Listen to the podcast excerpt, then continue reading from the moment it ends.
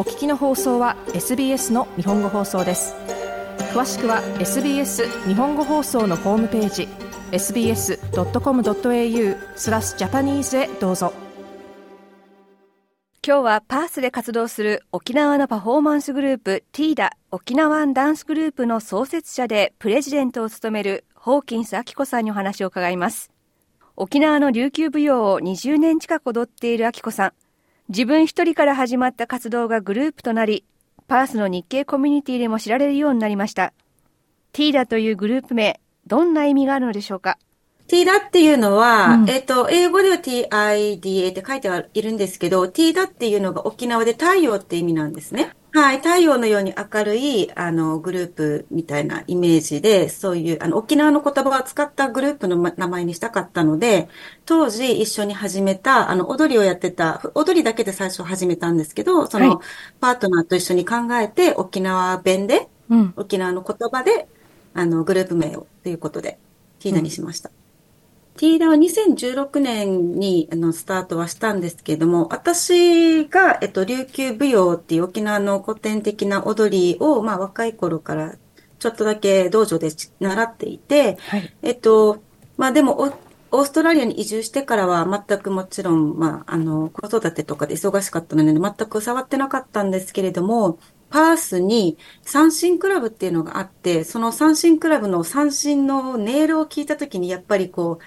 沖縄弁でちむどんどんって言うんですけど、こう、はい、すごくわその三振の音色に胸がワクワクして、やこのおなんか音楽を聴いて、うん、私も何かやりたいってすごく思って、で、三振クラブが、あの、一つのお祭りで、またパフォーマンスをしてるときに、ちょっとリーダーさんにお願いして、倫理って言うんですけど、お願いして、私もちょっとその場で一曲参加させてくれないかってことで、あの、一曲私一人で踊らせてもらったんですね。はい。それがきっかけで、それを見た他の沖縄のメンバーさんが、あの、まあ、その時のパートナーだったんですけど、私も、あの、沖縄で踊りやってたんですって声をかけていただいて、あ、じゃあ一緒に踊ろうって言って、二人で始まったのがティーダだったんですね。二人だけで踊りを披露することから始まったティーダ。2018年に転機が訪れます。日本のチームが出場するラグビーの試合で、ハーフタイムの大舞台に出演することになりました。最終的にパースの日系コミュニティから77人が参加したオールジャパンともいえる舞台。この時、ティーダにエイサーのメンバーが加わりました。せっかく日本のあの対戦、日本とオーストラリアの対戦だから、なんかハーフタイムで、なんか日本のショーやってほしいって、当時、テイダメンバーって本当踊りだけ4人ぐらいしかいなかったんですけど、えって思って、しかもこの試合の日が2、3週間後って言われて、どうしようって2人でどうしよう、これでも、あの、100人ぐらい入るからって言われて、その会場、うん、いやいや、4人しかいないんですけど、どうしましょうっていうことで、どうしよう。でもすごいいい機会だから、断るのもったいないし、でもこの人数じゃもったいないし、どうしようかって言って、そこでもうパースの日本コミュニティに結構ガって声かけをして、どうするって考えた時にですね、ちょっとエーサーを作ってみよう。エーサーっていうのは沖縄の対抗の踊りなんですけど、エーサーとか踊りとか、あとよさこいチームっていうのがあるので、ちょっとそこにも声かけて、みんなでなんか創作で簡単なの作ってみようっていうことになって、うんえっと、沖縄のあの音楽、進化のチャーっていう音楽があるんですけども、その曲をまず選んで、編集して、その曲に合わせて、沖縄の踊り考えて、エーサーを考えて、よさこいも考えてもらって、3チームに分かれて、総勢77名集めたんですね。うん、で2週間でその人数集めて、もう日本のコミュニティ全員に声かけて、で、そこで、あの、ラグビーのハーフタイムで、まあ、あの、やらせていただいて、沖縄の踊りと太鼓と、あとよさこはメンバーも一緒に入ってもらって、うん、やったのがきっかけで、あの、エーサーっていうものをそこからスタートしたんですね。そんな形で沖縄の文化っていうのを踊りですとか、三振っていうメンバーも加わってるので、三振とか、あとエーサーとかっていうのを依頼に合わせて、はい、披露させていただいてます。エイサーが加わったティーダは、お祭りやファンクション、観光イベントなどに出演しています。今月は日本の旧正月、ルーナーニューイヤーを祝うイベントにも呼ばれています。結構毎年パースでもあの中華系のグループが大きくやってはいるんで、そこでも今年は初めてお声かけをいただいて、2月の11日日曜日の夜のあのフェスティバルでも1曲だけ踊らせていただきます。日本ではかつて旧正月をお祝いしていました。沖縄では現在も旧正月が年中行事の一つとして大切な日になっています。明子さんはパースの沖縄県人会の会長を務めています。パースの沖縄コミュニティについて聞きました。旧正月自体であるでは、あの、特に今まではやってはいなかったんですけど、はい、あの、まあ、ティーダーは、あの、このエイサーとかオードだけの小さいメンバーなので、ティーダーはしょっちゅう練習の後とかで集まったりとかよくするんですけど、うん、あの、沖縄県人会もうもうちょっと大きいグループがあって、きちんとした県人会として登録させていただいているので、県人会になるとその三振クラブのメンバーさんとかも一緒になって大きくなるので、それは年に1、2回は県人会として集まって、うん、あの、ピクニックをしたりとか、一番多いのはやっぱり日本祭りには全員出るので、日本祭りの後で全員で打ち上げをしたりとか、最近はここ数年は日本祭りが、まあ、3月にあるんですけど、はい、日本祭りの時に、あの、他の州からあの、同じようにエサーやってる方とかが来てくれたりっていうのが、ここ数年はゲストを迎えることが多かったので、うん、その時に全員で集まって、ピクニックしたりとか集まったりとかっていうのは多いですね。あきこさんがオーストラリアに来たきっかけについても聞きました。パースとの不思議なつながりを感じたそうです。昔20年以上前にあのワーキングホリデーで来てパースっていう街は正直知らなかったんですねあのオーストラリアといえばシドニーかなと思って、シドニーに最初行ったんですよ。はい。で、ワーキングホリデーだったんで、1年あったんで、まあそこから、えっ、ー、と、ゴールドコーストとか行ったり、あとはこの、半周、下半周して、パースっていう街にたまたまたどり着いて、で、もう、そこに住むつもりも本当はなかったんですけど、まあ、たまたまそこで、今の夫と知り合ったので、まあ、そのままパースにいるっていう形なんですけど。まず住みやすいですね。えの、最初は本当知らない街だったんですけど、なんて言うんですかね。なんか、パース、こう、車でシドニー、ゴールドコーストから車で私ラウンドって言ってたんですけど、はい、しながらパースに着いたんですけど、パースに着くときに、なんか初めて、なんか懐かしい感じがして、あの、まあ、20年前の話ですけど、はい、いろんな街を車で回ってて、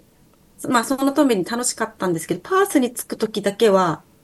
なんか懐かしい感じがして、うん、なんかわかんないんですけど、ちょっとスピリチュアルみたいな形でなんですけど、その時初めて私この街にいなきゃいけない感じがしたんですよ。その後にまあ、まあ、うちの夫と知り合って、まあ、とり、ここに住む形にはなってるんですけど、住み心地はすごくいいし、人と、人はすごく優しいし、あと沖縄に似てるというか、うん、あの、大きなシティとか大きな都市ではないので、なんて言うんですか、ちょっとゆったり、皆さんもゆったりしてますし、その辺が、で、ビーチは綺麗だし、あったかいし、沖縄とちょっと似てるところがあって、私は住み心地はいいなと思っています。あの、多国籍でアジアの、アジアの方とかいろんな国の方がいるからだと思うんですけど、はい、この、特に日本の文化とか、まあ、沖縄の文化をやり始めて、それをすごく、なんて言うんですか、重宝してもらえるというか、うん、この自分たちが違う文化を持ってるってことに対して、皆さんすごくお互いにあのポジティブに違う文化を尊重し合っているっていうのがすごくいい街だなって私は思ってて、で、違う文化を見せることをすごく価値があるとみんなお互いにですね、うん、思っていて、そういうお祭りとか見せる場所とかがすごく多いし、だからやっぱりティーダとしても声掛けがあの、どんどん増えてきているので、やっぱりこの違うで違うものがあるっていうことをすごくいいことだと思って皆さんが尊重してるなっていうのをすごく感じて、すごくその辺も住みやすいかなと思っています。海外にいるからこそ気づく自分のルーツ。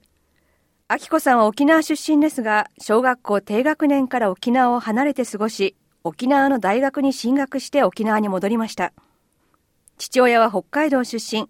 そして沖縄出身の母親は引っ越し先で常に琉球舞踊を続けていたそうです。いや、若い頃本当にもっと早く始めたらよかったんですけど、私大学沖縄だったんで、はい、でも大学の時全くやってなくて、あの、ダイビングばっかりやってたんですけど、あの、きっかけはやっぱり母が